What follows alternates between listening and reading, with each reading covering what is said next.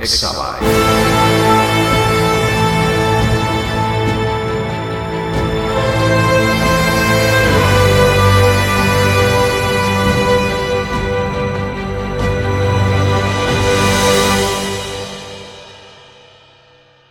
Hola a todos y bienvenidos un día más a un nuevo episodio de Exabyte. En la competición entre OpenAI y Google nos hemos encontrado hoy una noticia de urgencia que tengo que hacer un podcast sobre ello sí o sí, que viene a ser un artículo, parece ser de Google, que ha sido filtrado en algún Discord de alguien a través de una fuente anónima y viene a hablar un poco sobre esa guerra entre unos y otros. Quiero leeros el artículo un poco por encima porque no tiene desperdicio. Viene a decir que tanto OpenAI como Google no tienen base para competir. ¿Y cómo es posible que dos de las mayores empresas del mundo digan esto? Bueno, pues voy a leeros un poco el artículo a ver qué opináis vosotros. Hemos mirado mucho sobre nuestros hombros en OpenAI se refieren a Google, ¿quién cruzará el próximo hito? ¿Cuál será el próximo movimiento? Pero la verdad incómoda es que no estamos posicionados para ganar esta carrera armamentística, y OpenAI tampoco. Mientras nos peleamos, una tercera facción ha estado comiendo nuestro almuerzo en silencio. Estoy hablando, por supuesto, del código abierto. En pocas palabras, nos están barriendo. Las cosas que consideramos principales problemas abiertos están resueltas en manos de la gente hoy. Solo para nombrar unos pocos. Grandes modelos del lenguaje en un teléfono. Las personas ejecutan modelos básicos en un Pixel 6 a 5 tokens por segundo. Inteligencia artificial personal escalable. Se puede ajustar una inteligencia artificial en un ordenador en una noche. Publicación responsable.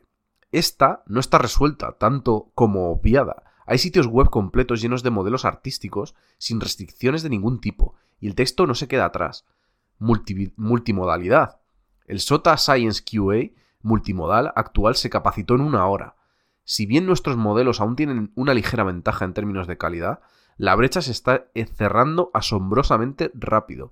Los modelos de código abierto son más rápidos, más personalizables, más privados y libra por libra más capaces están haciendo cosas con parámetros de 100 dólares y 13.000 millones, con lo, que con lo que luchamos a 10.000 millones y 500.000 millones de parámetros. Y lo están haciendo en semanas, no, en meses.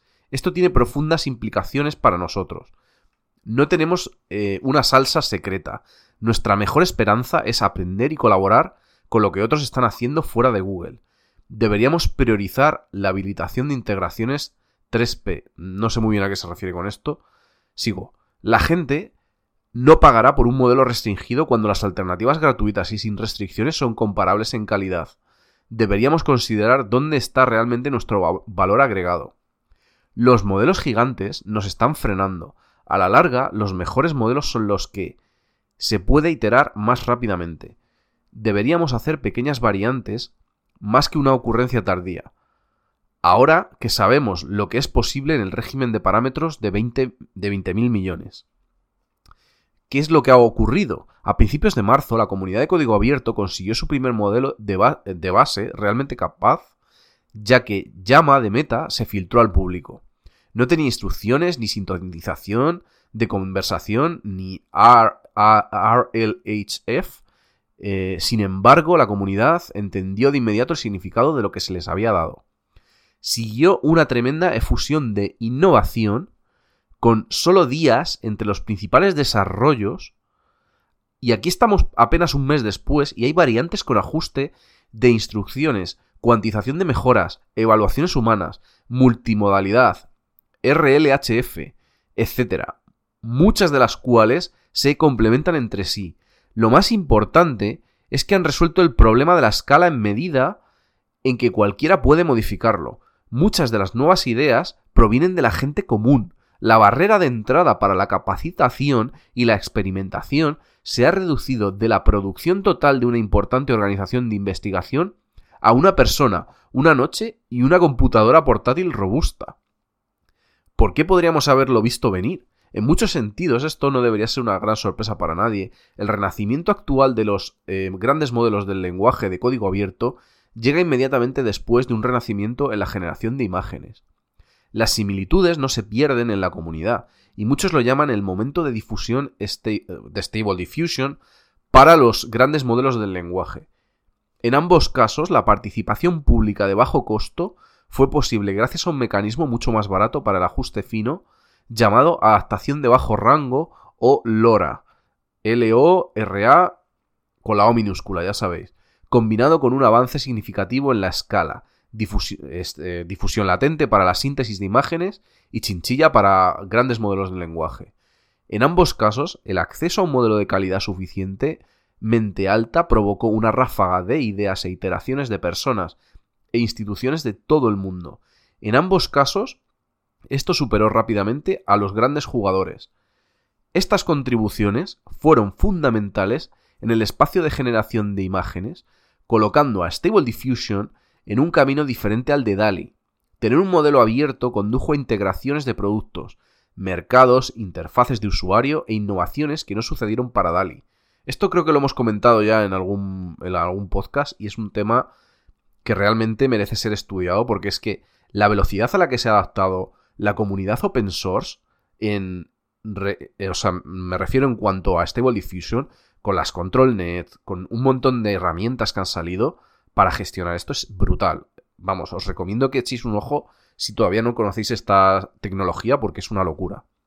El efecto fue palpable, una rápida dominación en términos de impacto cultural frente a la solución de OpenAI, que se volvió cada vez más irrelevante. Y eso es totalmente cierto. Queda por ver si sucederá lo mismo con los grandes modelos de lenguaje.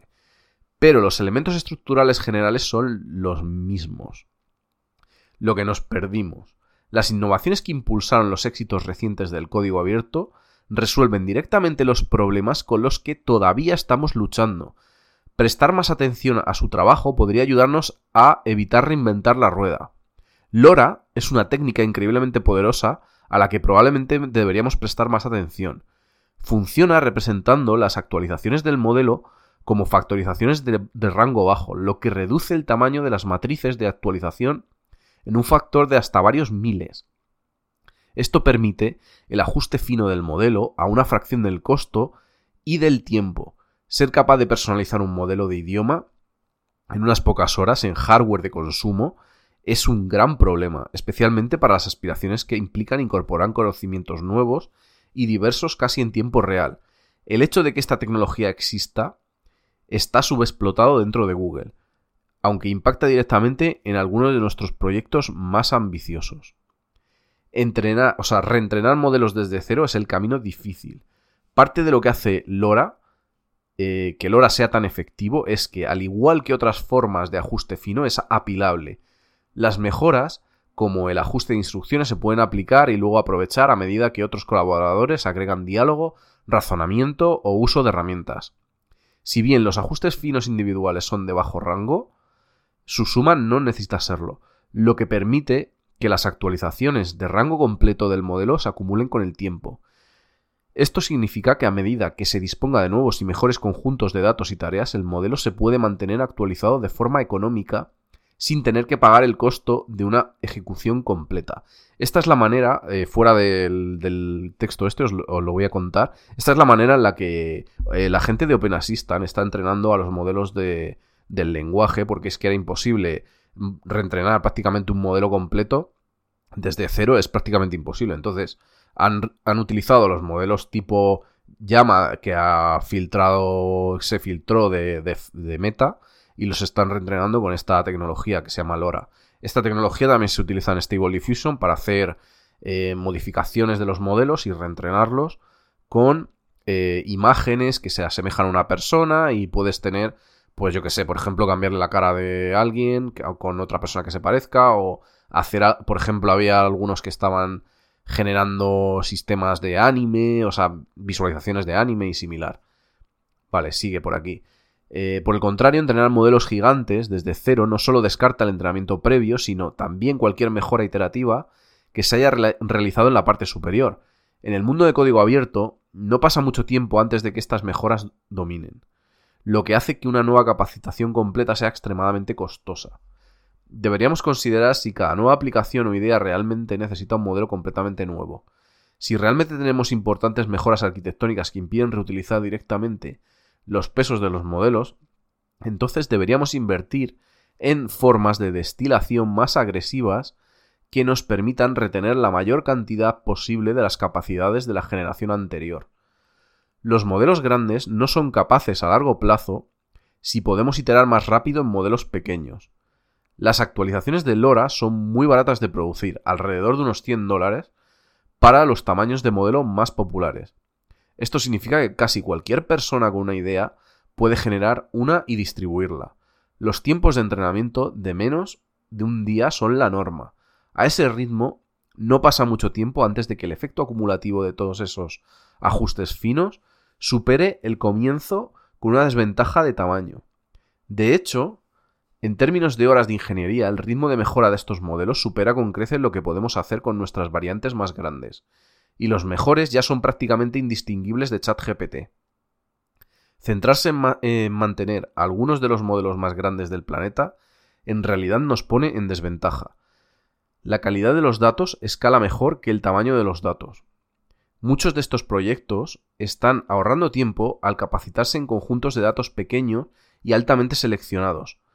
Eh, eh, hago un inciso aquí hablando de Open Assistant. Recordamos que Open Assistant tiene una parte fundamental que ha sido promovida por muchos influencers, de hecho, del ámbito de la inteligencia artificial, para generar conjuntos de datos a través de la comunidad que sean de una gran calidad y que doten a estos modelos de un aprendizaje, utilizando la técnica que está comentando el, la fuente anónima, eh, de una fuente de calidad de aprendizaje brutal, que sería el equivalente que, que utilizó, por ejemplo, OpenAI para entrenar su modelo de, eh, de ChatGPT, el que utiliza la variante de GPT-4, que está entrenada con gente que hace un montón de, de comentarios sobre el modelo y demás, eh, haciéndole preguntas, eh, pareciendo como que están respondiendo ellos. Luego eso se, se utiliza para entrenar el modelo. Claro, estos están hablando de que el entrenamiento lo hacían de base en el modelo, pero no se planteaban la manera de reentrenar a estos modelos con esa, eh, con esa información. Entonces, continúo. Estos conjuntos de datos se construyen utilizando métodos sintéticos, por ejemplo, filtrando las mejores respuestas de un modelo existente y recopilando datos de otros proyectos, ninguno de los cuales es dominante en Google. Afortunadamente estos conjuntos de datos de alta calidad son de código abierto, por lo que su uso es gratuito. Competir, directamente con el código abierto es una apuesta perdedora. Este progreso reciente tiene implicaciones directas e inmediatas para nuestra estrategia comercial. ¿Quién pagaría por un producto de Google con restricciones de uso si existe una alternativa gratuita y de alta calidad sin ellas? Y no debemos esperar por poder ponernos al día. El Internet moderno funciona con código abierto por una razón. El código abierto tiene algunas ventajas significativas que no podemos replicar. Los necesitamos más de lo que, de lo que ellos nos necesitan. Mantener nuestra tecnología en secreto siempre fue una propuesta tenue los investigadores de Google se están yendo a otras empresas en una cadencia regular, por lo que, no por lo que podemos suponer que saben todo lo que sabemos, y continuarán haciéndolo mientras esa tubería esté abierta. Pero mantener una ventaja competitiva en tecnología se vuelve aún más difícil ahora que la investigación de vanguardia en grandes modelos de lenguaje es asequible. Las instituciones de investigación de todo el mundo se basan en el trabajo de los demás, explorando el espacio de soluciones de una manera amplia que supera con creces nuestra propia capacidad. Podemos tratar de aferrarnos a nuestros secretos mientras la innovación externa diluye su valor, o podemos intentar aprender unos de, otros. Las personas no están limitadas por las licencias en la misma medida que las corporaciones. Gran parte de esta innovación está sucediendo aparte de los eh, de los grandes modelos filtrados por Meta, eh, si bien esto era inevitable y que cambiara a medida que mejoren los modelos verdaderamente abiertos, el punto es que no tienen que esperar.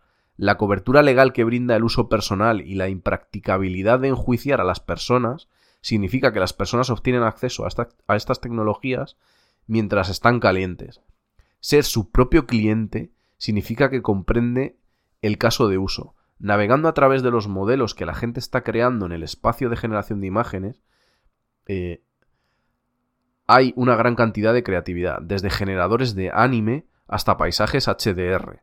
Estos modelos son utilizados y creados por personas que están profundamente inmersas en un subgénero particular, lo que brinda una profundidad de conocimiento y empatía que no podemos esperar igualar. Ser dueño del ecosistema. Dejar que el código abierto trabaje para nosotros. Paradójicamente, el claro ganador de todo esto es Meta, debido a que el modelo filtrado era de ellos. Efectivamente, han obtenido el valor de trabajo gratuito de todo un planeta dado que la mayor parte de la innovación de código abierto se produce sobre su arquitectura, y no hay nada que les impida incorporarla directamente en sus productos. El valor de poseer el ecosistema no puede exagerarse eh, y asimismo se ha utilizado con éxito este paradigma en sus ofertas de código abierto, eh, se refieren a Google como Chrome y Android.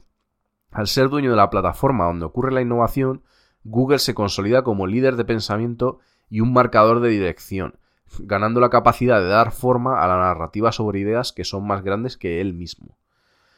Cuanto más estrictamente controlemos nuestros modelos, más atractivas hacemos las alternativas abiertas. Tanto Google como OpenAI se han inclinado a la defensiva hacia patrones de lanzamiento que les permitan mantener un control estricto sobre cómo se utilizan sus modelos.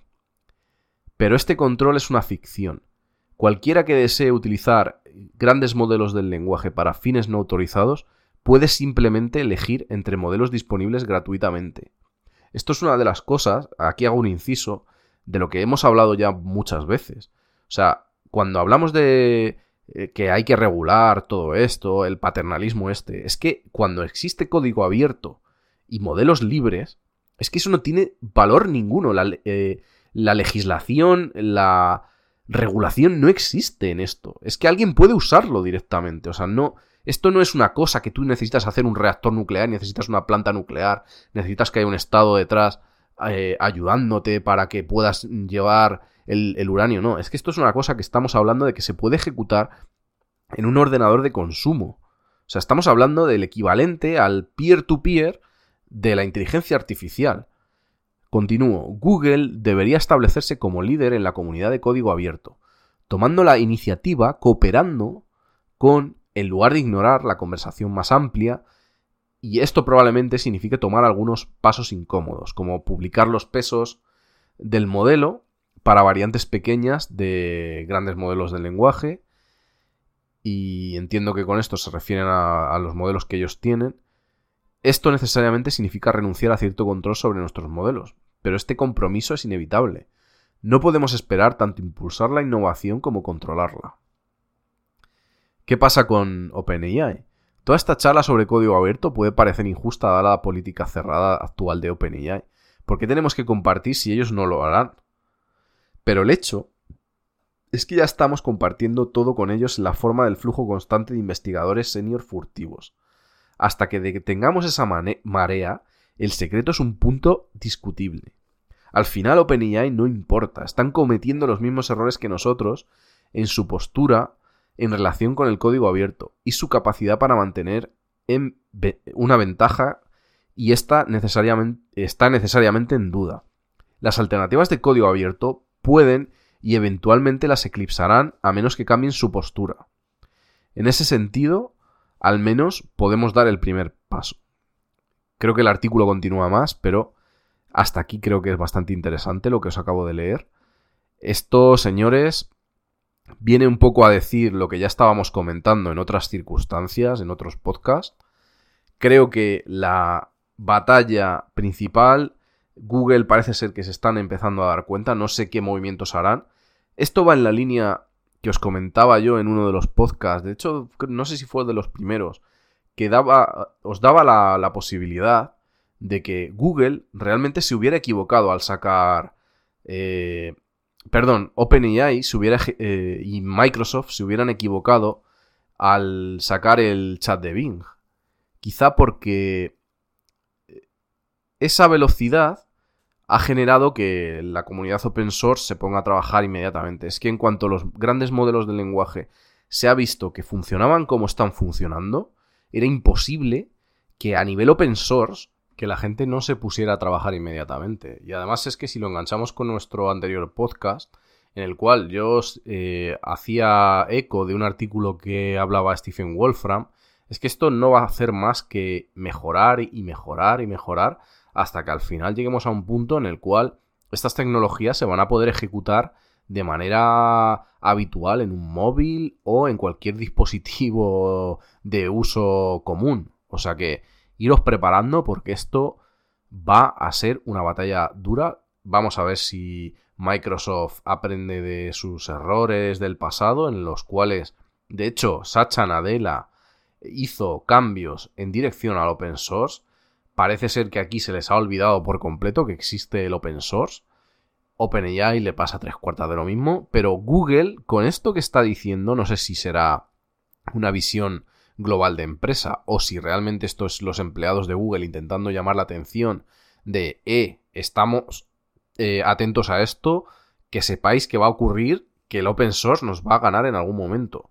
O empezamos a convertirnos en adalides o en el avatar principal del open source, o estamos fucked. Así que de momento vamos a ver qué ocurre. No quiero extender mucho más esto, así que nos vemos en el próximo podcast.